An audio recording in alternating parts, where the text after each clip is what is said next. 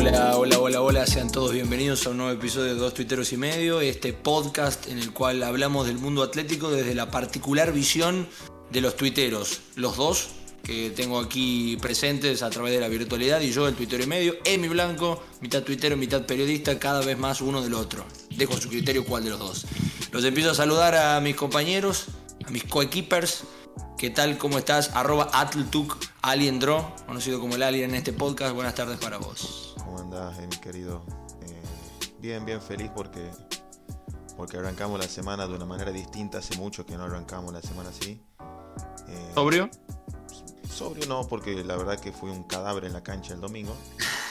Era literalmente el perrito de San Lorenzo.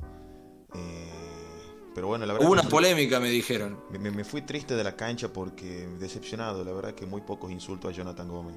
Yo esperaba algo más del hincha por ahí. Eh, pues es verdad, es verdad. Hay una polémica y te la voy a preguntar ya.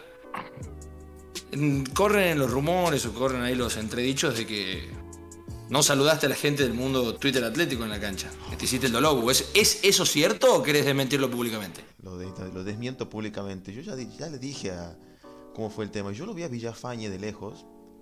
Eh, lo vi a Villafañe de lejos, lo vi subiendo a la tribuna. Vi que se siente unos 20 metros mío. Y de ahí no lo vi más. O sea, literal. Miré de vuelta y no estaba más ahí. Y después dicen que yo no saludé, no sé, a Pablo, a Pablinski y a Nico Agüero te, soy sincero, no los vi. Será porque soy un ciego, un pelotudo, un autista, no sé, no los vi. Pero yo puedo decir, desmentir públicamente que a la única persona que vi y de lejos fue a Villafañe. Hasta aquí termina mi, defensa. Eh, ¿Podés tirar la publicación en Instagram de Messi? ¿Quién dice que no saludé a la mona? ¿No la conocen? No cuando Messi tuitea sus propias cosas en, Instagram. Búsquenlo, por favor. Bueno, seguimos saludando eh, al otro miembro de este podcast, eh, el miembro más viril de este podcast, el que hace más tiempo eh, que recuerda haber estado en una cancha, a pesar de ser, no es el más joven, es, más joven que yo, pero tiene más recorrido futbolístico y más recorrido de cano que mucha gente, incluso mayor que él. Lo saludo a PR7ista, arroba década de mi vida 01, conocido en este podcast como El Yoruba, ¿cómo estás? Hola Emi, hola, hola Alien, ¿cómo están? ¿Todo bien? Contento, contento porque ayer eh, vimos el fútbol que le gusta a la gente, siete goles, eh, una máquina de atacar los dos equipos no, mentira, ayer fue un partido horrendo, horrendo las defensas, la verdad que fue una mierda ser hincha de Atlético y ver cómo casi nos empatan. ninguna persona se divierte, ninguna. No, la verdad que fue muy, muy difícil ayer eh, ver ese partido, así que bueno, un poco más tranquilo. Y pensar que hay campeones del mundo como Checho Batista viendo este tipo de partidos porque son hinchas de Argentinos Juniors, pensar que gente que ganó un mundial ve esto. Eh, sí. Ustedes vieron el, tercer gol de Argentino Junior, el último gol. Una vergüenza, ¿Cómo le pasa la pelota a todos los jugadores de Atlético? Y no sé, el vago tuvo tiempo de parar la pelota, fijarse si estaba en offside, llamarlo a Luquete y decirle venía a chicame, todo y definió. La verdad que hay muchas cosas para trabajar tiene Guiñazú, pero bueno, contento por el triunfo y por el rendimiento de algunos jugadores que ayer levantaron bastante.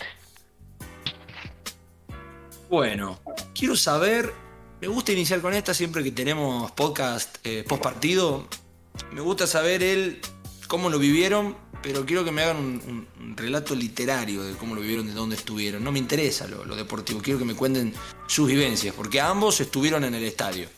Quizás no quieran decir la ubicación para que no los encuentren, pero si lo quieren decir, la dicen. Yo quiero saber cómo Alguien vivió el partido. Llegaste temprano, llegaste incendiado, llegaste sobre la hora, te quemó el sol. Quiero, quiero saber.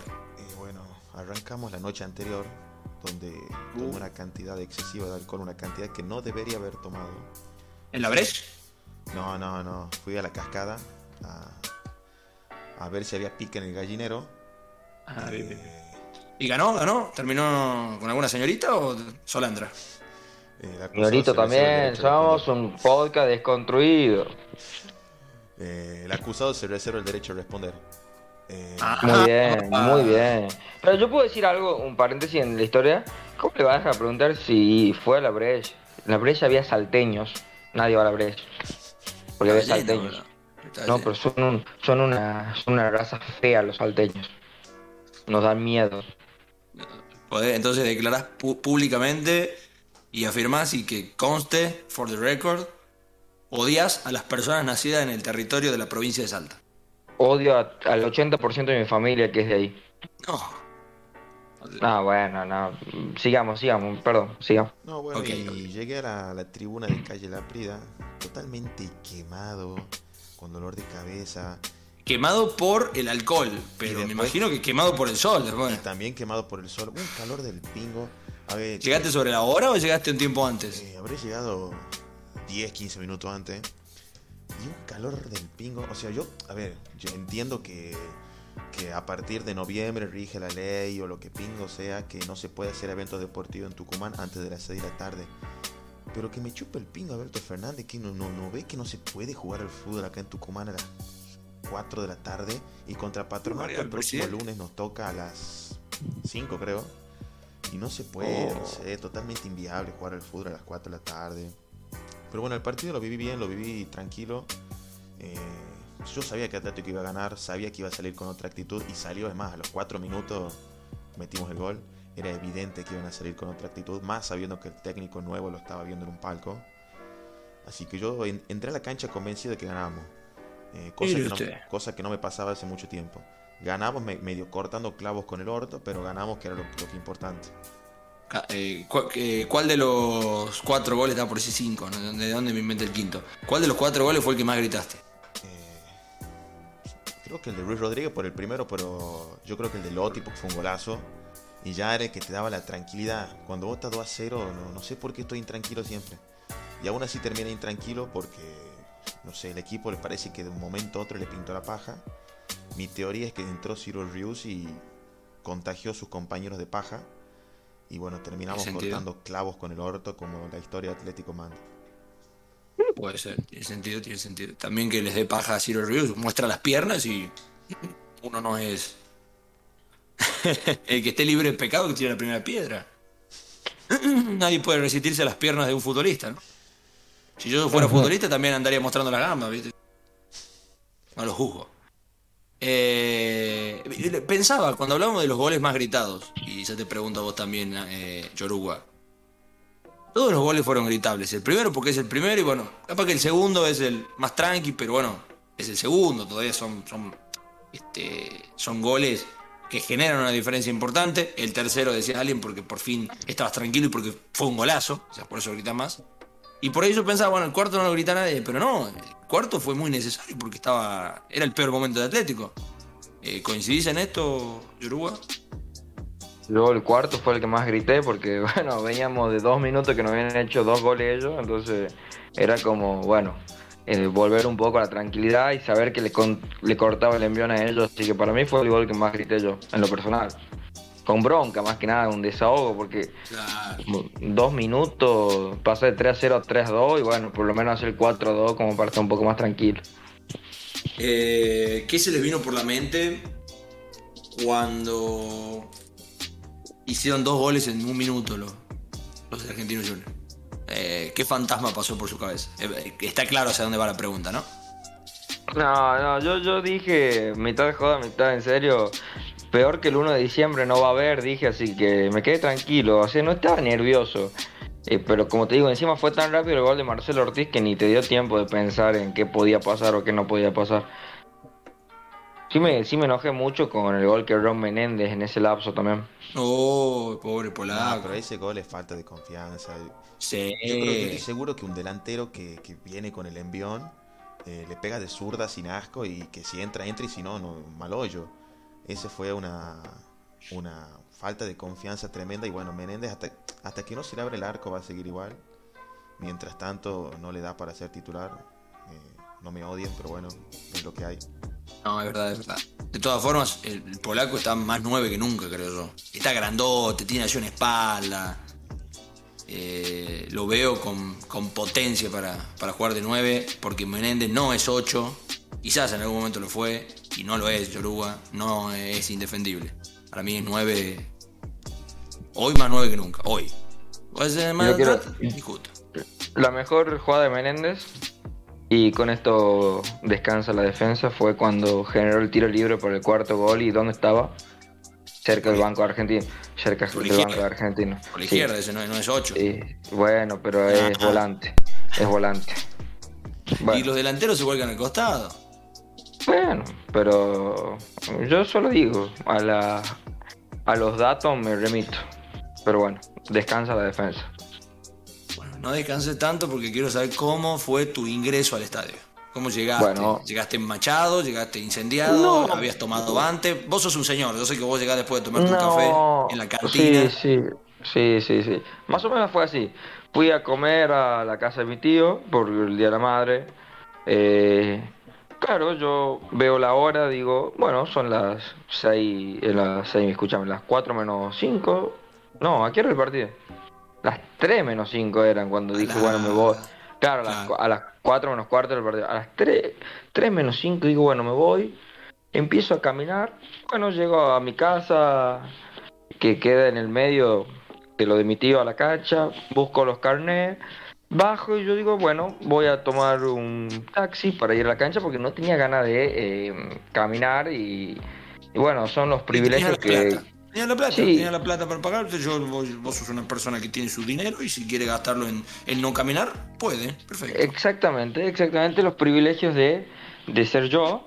Y claro, no, Día de la Madre, el taxista eh, menos machado era eh, el tío de Emiliano, digamos, era imposible conseguir un taxi, no, no, no pasó. Y yo veo la hora y eran eh, 3.32, el partido empezaba en 13 minutos y yo estaba a 10 cuadras de la cancha y pasa una moto, un, un ángel de luz que me dice, che, te llevo a la cancha. Y yo soy muy cagón por las motos.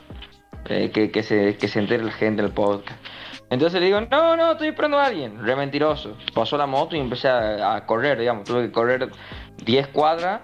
Y, cuando lle- y cuando llego yo, sí, sí, cuando llego yo a la cancha, me, me siento y me doy cuenta que no estaba en el sector donde yo voy comúnmente a la platea. Claro, pasé en el apuro, me fui a otro sector y bueno, estuve ahí. Encima el partido empezó como 8 horas después de que yo llegué al pedo, corrí. Claro, porque se demoró. Qué pelotude. Encima, visto, terminaban de sacar los papelitos y los vagos Y volvían volvían a tirar. Sí, no, no, increíble, increíble. Y, eh, era una catarata de insultos de la platea a la barra brava y viceversa. Y eran, unos- Entonces- eran insultos bastante despectivos, supongo, ¿no? Sí, sí, sí, sí. clase sí, sí. social, color de piel, iba por ese lado, ¿no? Sí, sí, sí, sí, olvídate, olvídate, olvídate. Le decían, blanco plateísta, bancate que te tiremos esto. Así, así gritaban los de del otro lado. Ah, Pero no. era con eh, cariño. Era con cariño, pero, Pero, bueno, pero nada. hay algo que quiero decir y es que de no ser por eh, que tiraran eso, la foto del inicio del partido iba a ser tristísima porque al momento en el que tendría que haber iniciado el partido, a las 4 menos cuarto, o sea, a 45 minutos, eh, marcando el, el reloj, no había nadie en la, en la por lo menos. O sea, estaba muy vacía. Eh, lógico, ¿no? Hacía un calor, Día de la Madre, mucha gente entró con el partido empezado, yo lo veía del frente, desde la cabina en la, la- platea, y yo tuve muy temprano, yo llegué y no había nadie, básicamente. Eh, y es que, claro, no es lo mismo estar en la platea, en la sombrita, que con el sol de frente, ¿verdad, eh, Alien?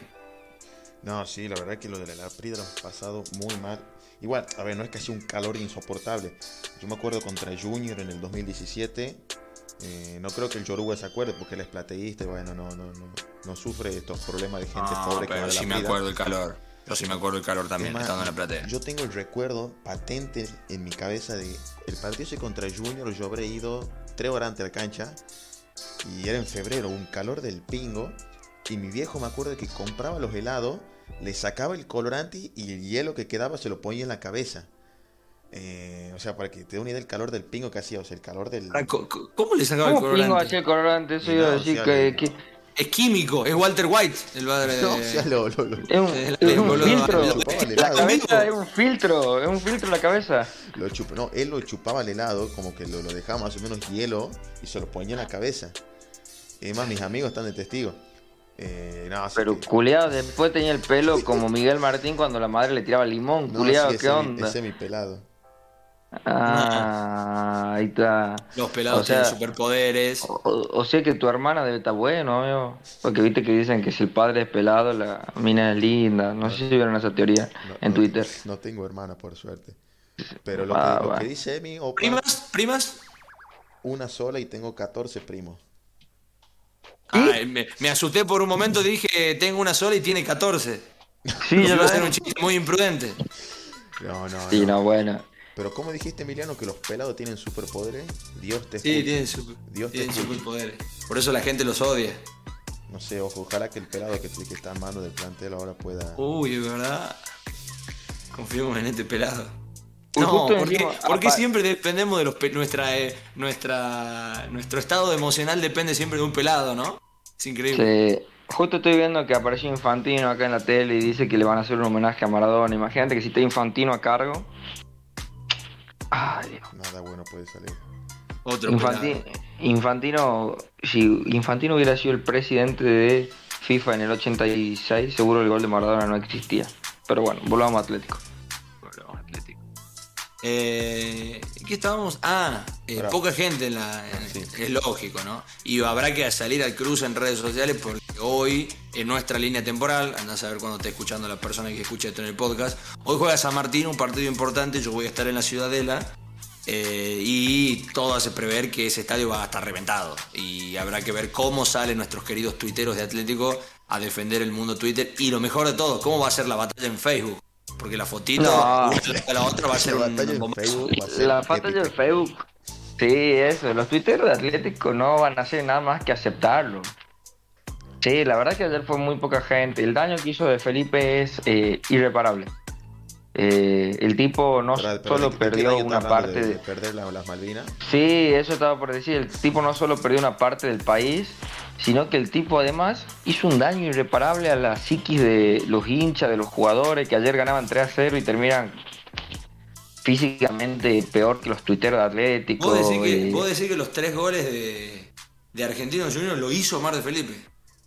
Sí, sí, sí, sí. eh, el preparador físico de última, no sé. Eh, pero Les cuento una Eh, infidencia. sí. Hablando de la parte física, que es un tema que, que si quieran analizamos. Eh, termina el primer tiempo, Atlético ganando 2 a 0, y Atlético todavía no muerto del cansancio. Y salimos yo y Santiago Molina, Santiago Molina y yo, eh, quienes éramos los encargados de relatar y comentar, justamente. Salimos de la cabina y en la cabina de al lado, o una cabina de por medio, estaban eh, el preparador físico y uno de los ayudantes de, de Guiñazú viendo el partido. ¿Quién? Bracamonte o Bruno Silva.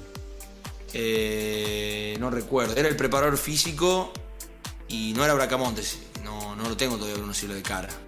Creo que, creo que ninguno de los dos. Eh, y hablamos con el preparador físico. y justamente Santiago le dice, este, van a tener que trabajar, ¿eh? Y si bien no respondió, hizo una cara como de, "Y sí, esto era el entretiempo. No me quiero imaginar la cara que habrán tenido viendo cómo se desarrolló la segunda mitad. O sea, saben que es un tema a tratar. Lo reconocen. Y encima el miércoles jugás con estudiantes y por lo menos yo ayer en la imagen que vi, eh, Carrera con hielo, Heredia con hielo, eh, en las pantorrillas, eh, Campos pidió el cambio, Acosta todo acalambrado. Eh, yo ya dije ayer, eh, le dije a, creo que a los changos después del partido, le dije, para no, no, le dije a mi, a mi viejo y a mi hermano, le dije, para mí es suplente con estudiantes. Porque con estudiantes podés perder con titular, con suplente, podés empatar. Y lo mismo puede pasar, digamos, el que se motiven los jugadores que pongas que por ahí no tienen tanto rodaje y que puedan sacar un punto incluso. Y priorizar el partido con Patronato, que es el más eh, ganable de los dos, si se quiere, y que es de local el lunes que viene. Porque si no, no sé, la verdad que ayer terminaron muy mal físicamente, casi todos, te diría. Sí, o sea, yo creo que aparte de. No sé si habrán hecho todo el desgaste los primeros 70 minutos, pero nos metió el gol y automáticamente se empe- empezó a arrastrar. Creo que el único, no sé, que terminó bien físicamente eh, fue Marcelo Ortiz y Cristian Herbe lo ve muy bien físicamente. Déjame decir que el Pichi Herbe, físicamente, lo vi de 10 el Pichi Herbe. Sí, sí, estuvo bien. Eh, pero el resto lo vi muy, muy quemado. Igual. No sé si habrán salido el día anterior o qué, pero muy mal. No, igual. Igual alguien, fíjate que Herves, los dos goles son en la espalda de Herves. Claro, pero por lo menos por el, minuto 90 creo que el sí, sí. corriendo. No, no, estoy diciendo que haya jugado bien o no. Estaba muy cansado no. Herbes, ¿eh? Estaba, no, se, se, bancó mucho más de lo que, de lo que podía, sí, pero. Se bancó, pero en el, en el segundo gol, sobre todo de Argentino, que le gana mano a mano en velocidad el que hace el gol, o sea, lo pasa en velocidad. Y quizás no, le puedes pedir más, o sea, ahí ya se un límite físico. Claro, para mí encima hubo una mala lectura de, de Musis, que entró a jugar más adelantado que Herbes, y por ejemplo, en ese gol no le hace cobertura. Eh, para mí, bueno, qué sé yo. Y que los cambios fueron malos, muchachos. No, es para Martín Anastasio. Justo de eso quería hablar. A los cambios, cambios fueron malos. Alberto Fernández desde su casa. Y, o sea, yo creo que le pegó un solo cambio que fue el de Musis. Y el resto, todos los sí. cambios no los entendí. Joaquín Pereira jugando de extremo. Que justo antes de, de empezar a grabar eh, hablamos con el Yoruba de que ¿qué hacía Joaquín Pereira jugando de extremo? Eh, después Junior Benítez con una paja tremenda. Eh, aparte, a ver, a priori ganando 3 a 0 yo prefería ponerlo a la Méndola y a Isa Luna. En un partido 3 sí, a 0 prefiero ponerlo totalmente. a ellos. Eh, en un partido que para que jueguen, se diviertan, entre comillas, jueguen sin Corran, nervio. para que corran. Claro, más, eso, más eso, eso es lo que yo iba. O sea, no teníamos un jugador para sacar una contra. No sé si ustedes vieron una, una jugada, no sé si íbamos 4 a 2, 3 a 0, porque pasamos de 3 a 0 4 a 2. Y fue que eh, Atlético tenía a sus 11 jugadores en el área y Junior Benítez era el jugador que tenía la pelota al costado y no tenía nadie que le pase en velocidad. Nadie, nadie, ¿eh? Menéndez, Joaquín Pereira son jugadores lentos. Era un partido para Isa Luna o para la Méndola. Sin dudas. Pero también algo que he notado, por ejemplo, es que hemos, hemos desperdiciado Atlético. Yo creo que mereció empate, un partido para un empate. Eh, primero porque Ávalo fue la figura. Ah, los, primeros, los primeros 30 minutos. No. Mm, uh, Gallardo. Sacalo a pasear. Corta eso, corta eso. Cortés, esto se queda, porque esto es Radio Verdad o Podcast Verdad. Y. Uh. Pero, no, no, para, hablando en serio, Pero amigo, ni el pollo que ni el pollo que comió yo esta mañana ha sido tan peso como que ese se que meme, Que se vuelva meme, mi rey. Así es la. Así es la ¿Sabés cuántos pollos habré tenido yo relatando, comentando programas? Ah, escucha, más pollo que. Sácalo a Viñolo, relata de mí, sácalo a Viñolo, relata. Eh, bueno, bueno para, para, ya estamos. Podemos hablar de la figura de Atlético. Oficia este momento Pavlinsky. Podemos ¿Qué? hablar de la figura de Atlético ayer que fue Gabriel Ábalos. Literalmente hizo todo oh, mal ese hombre.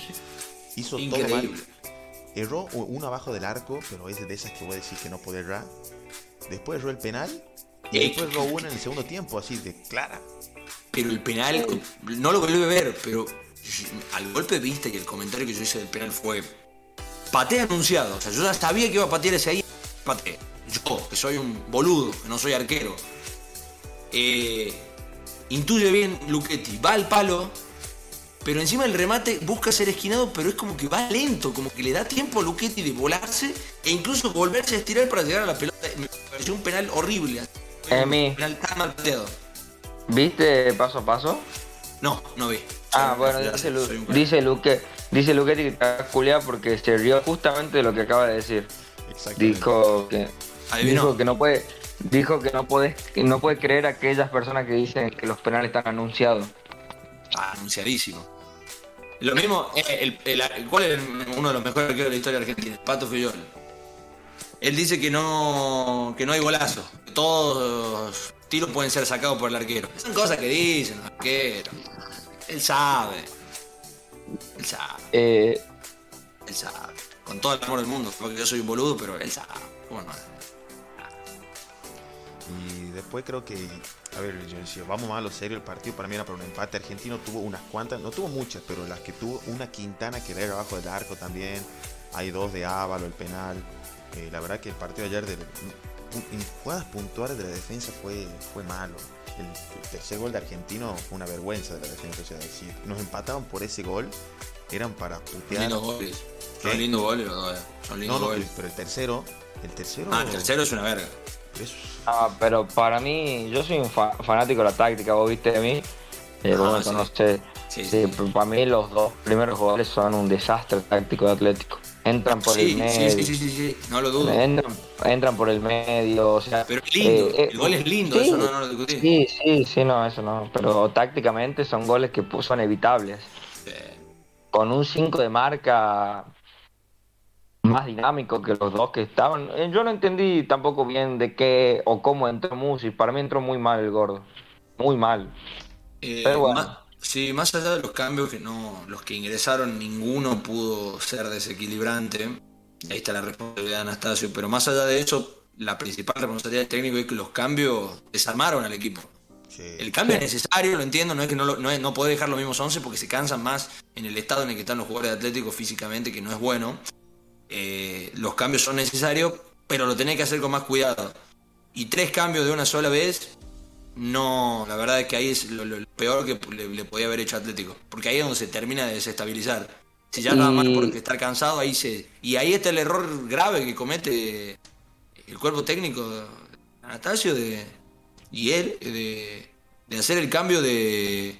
¿Cuál es el primero que entra? Ciro Rius por carrera. Sí. después Lotti por Menéndez, y ahí nomás iba a entrar Musis. O sea, ese cambio tenían que haber sido los dos juntos, ahí algo pasó. Sí, hubo como una falta de diálogo ahí, porque yo lo vi y, y Martín le decía al cuarto árbitro que no lo haga el cambio, pero bueno, obviamente el cuarto árbitro va a pensar que estamos haciendo tiempo, lo que sea, entonces Y le creo hizo que el era cambio. eso, ¿eh? Y Creo bueno, que esa era la idea. Y se ha hecho mucho, ¿eh? La de, ahí va. Ah, no, espera. Voy a mandar dos. Y haces que vaya y vuelva. O vaya y tengan que esperar al otro. Y, Claro. y te comes ahí un poquito de tiempo. Lo han hecho muchos. Nah, y no le salió. no- 3 a 0, ¿qué tiempo puedes hacer ahí? O sea, yo creo que es que justo en ese momento Sí. Campos estaba acalambrado, entonces no sé, poco de ines- la inexperiencia de. Bueno, no- Ah, no, no es la inexperiencia. Puede ir por ahí, sí. La, la- la experiencia de Anastasio, conocidísima en la Liga Tucumana, pero Claro. La, presión de estar dirigiendo en primera división, capaz que fue todo eso. Pero para mí, por ejemplo, Ramiro Ruiz Rodríguez no debería haber salido. Es más, para mí, no sé, no, me cuesta encontrar un tipo que esté mejor físicamente que él. eh, porque la verdad que el plan. Y encima es joven. Claro, o sea, yo no entiendo por qué lo sacó a él, porque es rápido, físicamente se lo ve, no te digo que sea una, una, una pluma ni que es- físicamente sea una bestia, pero es que para mí es el que mejor está más o menos en el plantel. No entiendo por qué lo saca tampoco.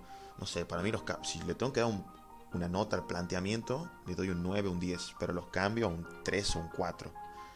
Eh, Para, para mí, bueno, aprobadísimo. Lo único que sí, además de los cambios, le, le, le, eh, le pido a todos, a todos, a Mario Leito le pido, a Mario Leito que cambie el estatuto del club y que Guillermo Acosta no pueda jugar lateral por derecha.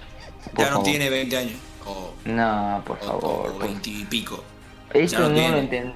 Pero, o sea, es capaz que sí pienso que Martín o pensó, bueno, porque el Bebe Acosta estaba jugando un buen partido y capaz que pensó, uy, capaz que este se me enoja si lo saco. Pero tenía que haber pasado en Marcelo Ortiz eh, de lateral por derecha y entrar un Camilo central. Albornoz. Claro. Claro. Sí, sí, sí, yo pensé lo mismo. pero escúchame, sos el técnico, no importa que seas interino o no. Si vos lo querés sacar al minuto 10 del partido y sale, no te puedes No, sin duda, sin duda. Eh, a ver, yo no digo que haya sido por eso. Capaz que pensó, no, eh, eh, no lo quiero a Marcelo Ortiz, porque la verdad es que el Lucas Villalba lo volvió loco por, ah, por las bandas Atlético. Creo que estaba jugando en ese momento de volante por izquierda Lucas Villalba. Eh, capaz que fue por, no, el Bebe Acosta es más rápido que mm, lo que puede ser Marcelo Ortiz, por eso lo dejo. Pero para mí ya estaba cansado el Bebe Acosta cuando pasó de lateral por derecha. Eh, no fue un cambio, la verdad. Ese sí, tácticamente no lo entendí absolutamente para nada. Y Así, después, así que bueno, Leito cambia el estatuto. No, el estatuto lo tiene que cambiar para que no juguemos mal a las 3 de la tarde. Eh, ya para ir cerrando el tema del partido, ir con la consigna, porque creo que la consigna da para, para hablar un poco. Sí, sí, sí, sí. ¿Firman el empate contra estudiantes? Así a priori, Eh, a yo priori, ¿no? fui- Sin ver quién Yo juega. firmo la suspensión del partido. Yo, yo firmo perder por 1 a 0. Eh, para un poco. Está bien que No, no hay estudiantes, forma. para estudiantes Sí. es papá nuestro. Lo sabemos todo, lo dice el Sí. Eh, pero viendo que es partido entre semanas, seguramente hay recambio. ¿No firman el empate? El famoso punto. Yo sí. Sí. Un, empate con, con alguna con algún destello de algo de. No, ¿qué destello? Las bolas. ¿Cuánto va a entrenar ahora su.? Hoy se presentó en el plantel. mañana ya tiene que viajar. viaja. No, eh, va a ser. eh, es el, el episodio piloto de la serie del Cholo Guiñazú. Es para ver cómo Pero- va, así nomás, es así, sin Sí. producción, sin nada. Llegamos hasta acá un punto contra estudiantes, el punto más importante de la historia de Atlético. Después del punto final del acto fundacional del club, sería el punto más importante de la historia de Atlético. Más importante que el 0 a 0 con- arreglado contra Libertad. Más importante. Coincido. Coincido, Más coincido. impo- ¿Vieron que Talleres y Racing, eh, Talleres y River parece que van a jugar con público visitante? Bueno, y con esto terminamos antes de la consigna y parecía que Atlético iba a jugar con público visitante, pero Emi, la información es que no va a ser así, ¿verdad? Es así. O sea, Ah. no va a ser así. eh, no va a tener público visitante el partido en La Plata. Y ninguno Ah, es- de los eso- partidos de la fe. Eso es lo Oh, último. No, eh, Sí. Pasa que es la fecha entre semana, es un tanto complicada. Por eso decidieron patearla. Sí, puede ser, puede ser, ¿verdad? Me sorprendió lo de Talleres y River, pero como que tampoco confirman nada. Muy boludo a. Talleres le viene bien la recaudación con River. Sí, pero muy boludo el partido de campeonato. Yo ni en pedo. Pero bueno, ¿qué me importa? No sé hincha Talleres, por ahora. Aparte el estadio que tiene Talleres, le sobra espacio. Sí. Pero bueno, vamos con la consigna. La consigna del día. Auspicia este espacio. Eh, ¿qué- a, a a quién le damos este espacio? Eh, A la a la distribuidora. boutique. Le damos, ah, bueno, la distribuidora San Felipe. Delicia, ¿cómo es? La delicia. Delicia, la distribuidora Delicia, le damos este espacio y este momento. Eh, Legalmente día- no podés decir distribuidor de San Felipe, perdón. Legalmente no Sí, sí. está prohibido. Perdón, perdón, perdón. No Eh, acabo de inventar esto, no, perdón. Sí, sí, sí. Le pido perdón a la familia de Gonzalo. Eh, pero el otro día hablando justo de Delicia, un hincha atlético me decía que Atlético tenía que jugar un fútbol delicioso, con que si el Inky no respetaba eso, bueno, ¿qué va a hacer? Uy, está bueno No, para, el- para el PNT en los partidos. ¿Quieres un fútbol delicioso? Ven a distribuidor la delicia. Es bueno, bueno. Bueno, vamos con la consigna del día inventada. Es la tercera consigna del día, Emi, que hace Alien, así que vas a tener que poner las pilas, ¿eh? Ajá, bueno, bueno. Dice, eh, ¿qué jugador creen que está infravalorado o sobrevalorado en la historia de Atlético? La mayoría contestó una y una, así que vamos con las respuestas. Dice el amigo Nico Acardi, eh, infravalorado Gastón Jiménez, sobrevalorado Fabio Álvarez. No, Gastón Jiménez, ¿cómo está infravalorado si es un hijo de remi puta? A ver, eh, Gastón Jiménez debe ser uno de los eh, mejores jugadores, hablo de mejores jugadores que pasó por Atlético en los últimos años, porque después terminó jugando dos veces para la selección argentina y, un, y ya después para la selección paraguaya. Jugó la Copa América y jugó en Vélez, eh, creo que ahora está en la MLS. Sí, Entonces, o sea, pasa- es técnicamente un jugador que pasó por Atlético y que jugó en la selección. ¿Cuánto más hay de eso? No, muy poco. El tema es que en el Atlético no hizo nada. Claro, exactamente. O sea, está No, bien. no- Sí, O sea, claro. es- es- lo, lo puso como infravalorado. infravalorado lo puso él. Es que no está infra, o sea, está valorado. El, el hincha atlético valora lo que hizo en Atlético. Y ahí sí está valorado acorde a lo que hizo. Por abajo. Pero está infravalorado si vamos con el jugador, sin jugar solo su paso por Atlético. ¿Me explico? Para mí, a ver, mm, yo, le, yo apruebo la consigna y me sorprende lo de sobrevalorado Fabio Álvarez. Para mí Fabio Álvarez está valorado como fue un gran jugador, pero la gente yo la verdad que no, no, no veo que le comente a Fabio Álvarez como a Barbona, por dar un ejemplo. No, La verdad que creo que está valorado como fue. Para mí fue un gran jugador Fabio Álvarez. El tema es que, bueno, tenía sus lagunas. El lagunero. Sus océanos tenía, no sus lagunas. Eh, sí, y después también tenía, creo que, muchos problemas eh, con mujeres, Fabio Álvarez. Pero eso va para otro podcast. Puede ser. Especialmente con Sí, con porristas. porristas. Sí, de hecho, por eso Ah. sacaron las de, de canitas. Ah, ok, ok. Vamos a hacer un podcast exclusivo. A ver quién se ofrece. Para lo, lo vamos, Sí. lo vamos a producir. Yo creo que San Felipe podría estar interesado. Sí, Y sí. vamos a hablar sobre todas las parejas del mundo Twitter Atlético. Sí, Twitter, eh, ¿cómo, ¿cómo se puede llamar? Hay más hormonas en Twitter Atlético que en la secundaria. Sí, la Hay verdad más está muy hormonado Twitter Atlético. Como Messi.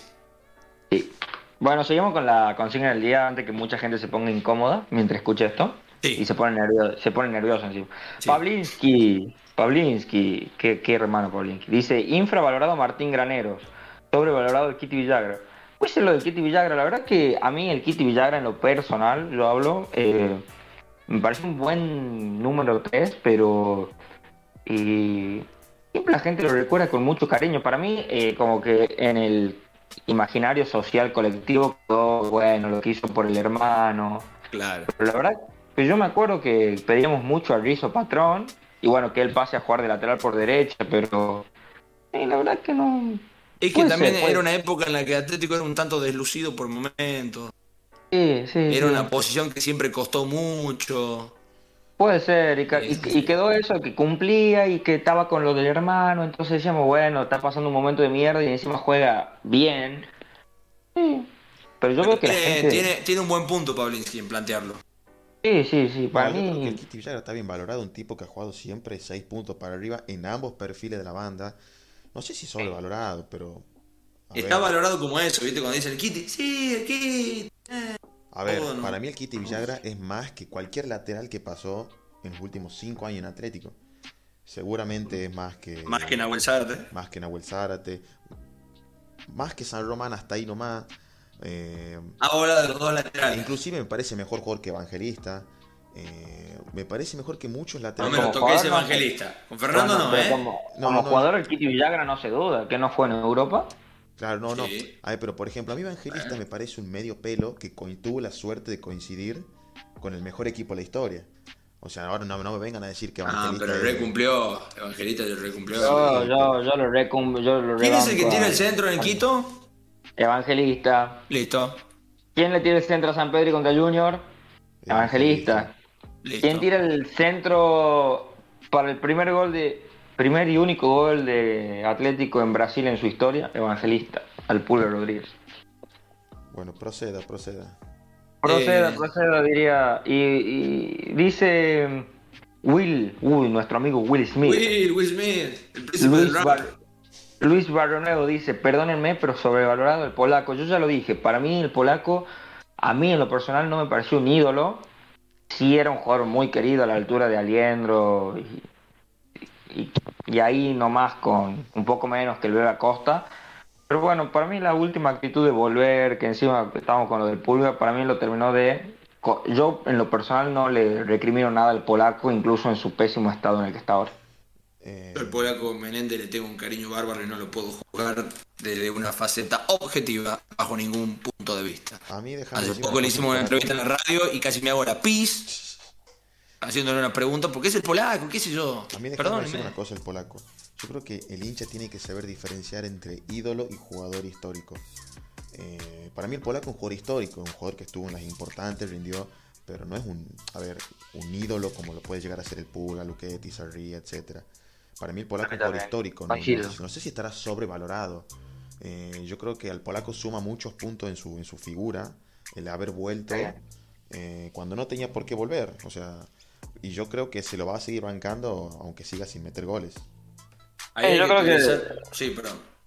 No, yo creo que también que por le sumamos muchos puntos, que por ahí cuando fue el torneo de los días ascensos fue como la figura de ese equipo que parecía que todos tiraban para atrás y él y Leandro Díaz tiraban para adelante. Sí, sin duda, sin duda, sin duda. Eh, un enorme cariño. Y está esta cuestión del ídolo, ¿no? Yo considero lo mismo respecto a ser ídolo del club y otra cosa es ser ídolo de alguien en particular. Bueno, yo al polaco lo tengo, le tengo una idolatración, por decirlo de alguna manera. Eh, hay que definir después qué es ídolo exactamente y si es para tanto. pero le tengo un cariño eh, especial, yo personalmente.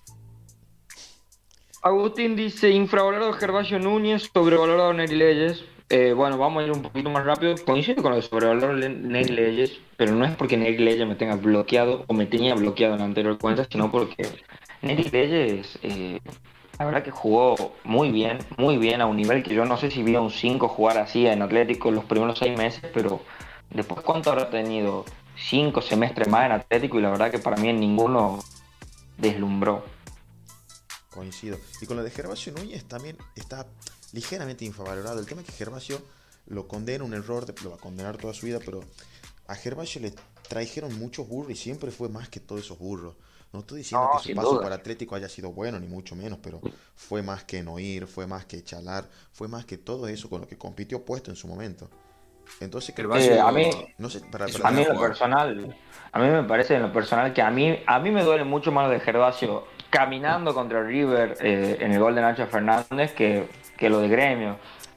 Para mí lo de Gremio es evitable, pero puede pasarte. Lo de River era el partido que todos los hinchas queríamos jugar y para mí ese día él Con- como que me queda, me ese dolor con Gervasio. Pero no, sin duda que fue mucho mejor y que después, para mí después de eso, después de River, jugó bastante bien en Atlético.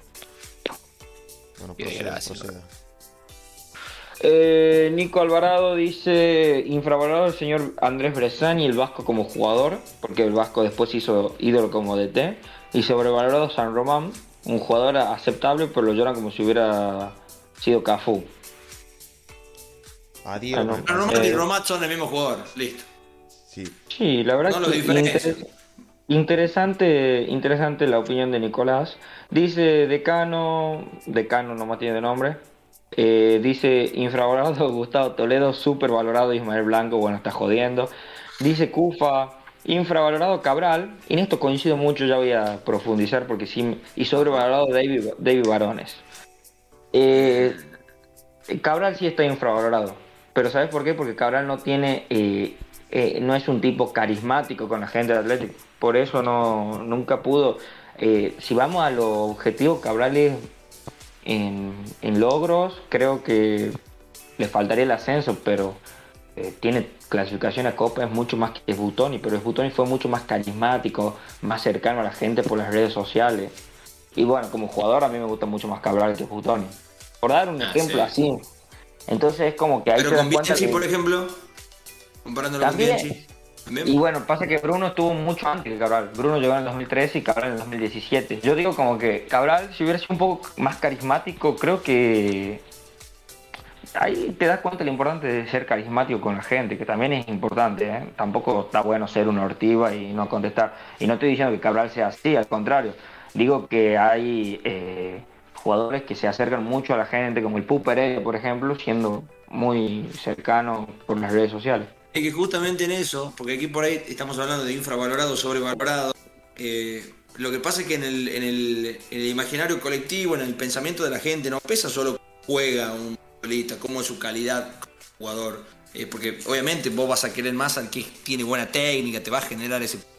Pero también te gusta el que mete, el que choca. A Polaco Menéndez, el cariño nace también por ese lado. Y esta cuestión de la llegada con la factores los que se suman, solo ser bueno. a ver. Eh, ¿Qué sigue? sí, justo se cortó un poquito ahí, pero bueno, creo que la idea se entendió. No me la conté. Eh, bueno, pero sí se entendió igual lo de Menéndez, Canetilla, todo eso. Y sí, y que las cuestiones que, que suman para el cariño de la gente, Sí, no sí, es solamente ser bueno. Eh, yo creo que Cabral también lo condena mucho sus primeros seis meses en Atlético, que si hay algo que hay que darle a Cabral, que sus primeros seis meses en Atlético fueron muy malos. Y yo creo que revirtió todo eso en la final de la Copa Argentina, que para mí fue de los mejores jugadores en la final. Y de ahí me cuesta encontrar partido así que marque, marques a Cabral como, como un culpable de haber perdido. Siempre estuvo a la altura dentro de todo. Obviamente no estoy diciendo que sea el mejor defensor de la historia de Atlético, ni, ni mucho menos.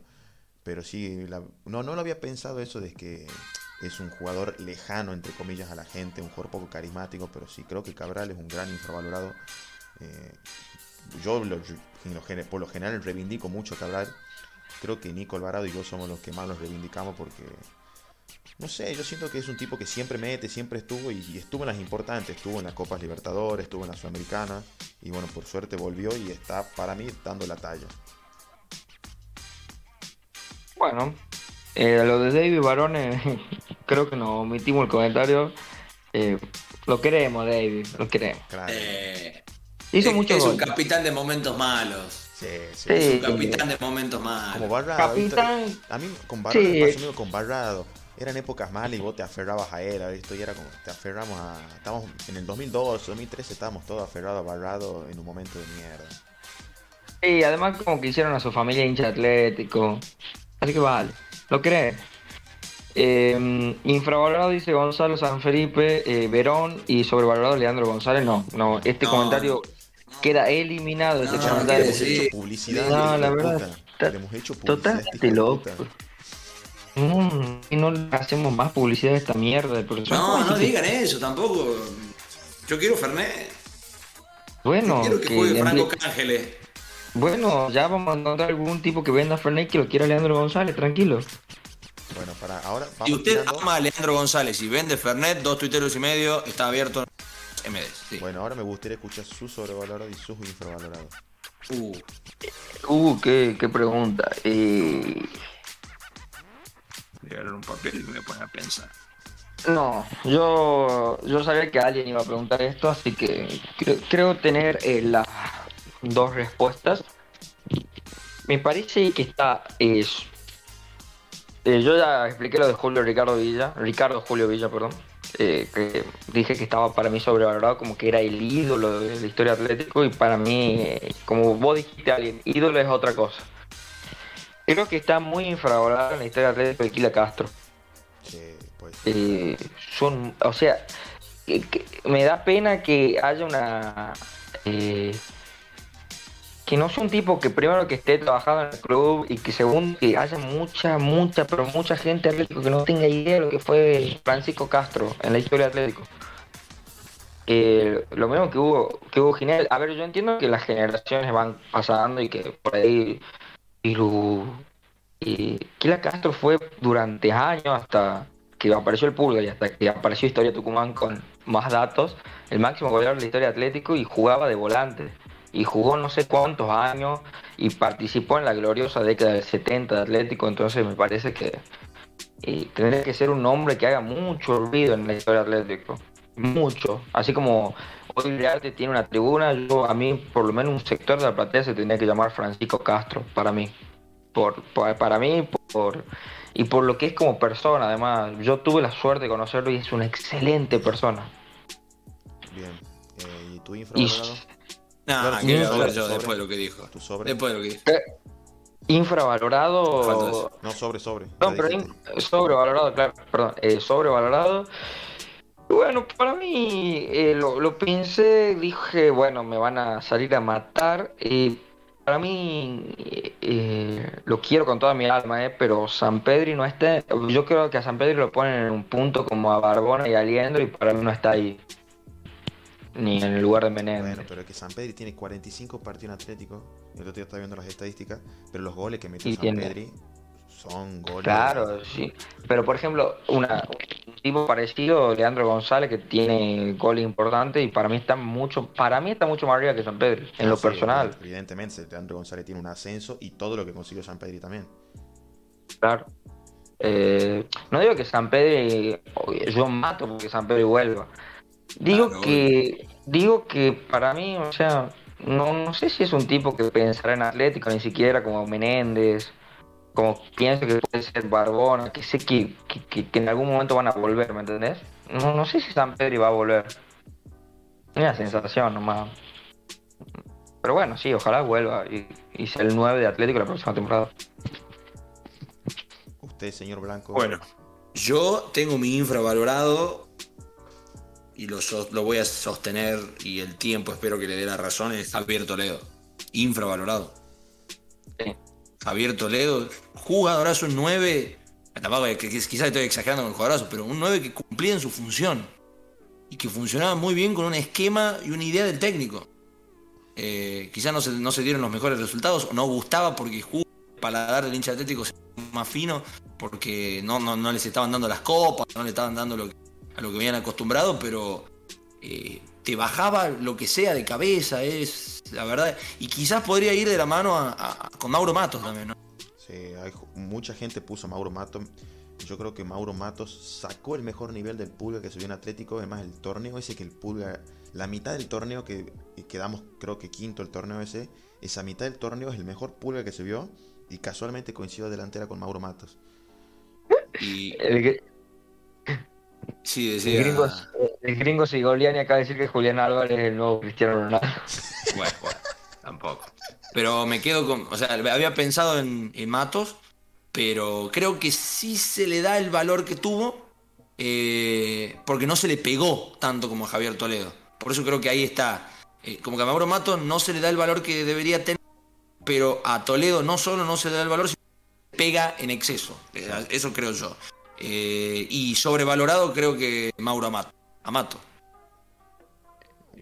Tiene ese gol, entiendo que es icónico, eh, pero no pasa de ahí. Creo que es como la, la- la foto que más se usaba en, en, en los foros de Facebook Atlético en 2007, 2009, ponele. Sí. Y no era ta- ta- para tanto. Para mí es más icónico el momento y se merece todo lo que el reconocimiento cuando se recuerda ese momento, ese gol con Que él como jugador de Atlético. Claro, Pasa lo mismo los primos con Tino Costa. Claro. claro. Y bueno, ya para mi, mi sobrevalorado y mi infravalorado, ya para ir terminando, que vamos 50 minutos casi. eh, mi, mi sobrevalorado, te voy, a, te voy a decir dos. Creo que hay que. Te digo dos porque yo con el primero tengo una relación especial, que es Bruno Bianchi. Yo a Bruno Bianchi no lo quiero.